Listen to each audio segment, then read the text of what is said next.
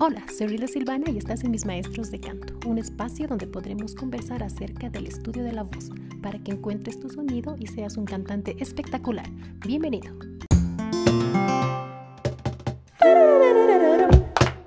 Para iniciar el estudio de la voz y del canto, es importante saber cómo funciona la voz.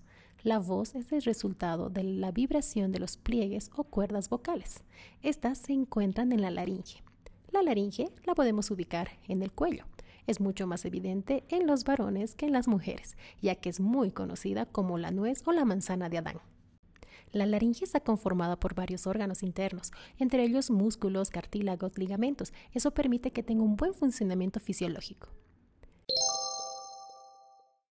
Los pliegues vocales o cuerdas vocales llegarán a su trabajo vibratorio u ondulatorio gracias al aire consumido y a la exhalación que se convertirá en sonido.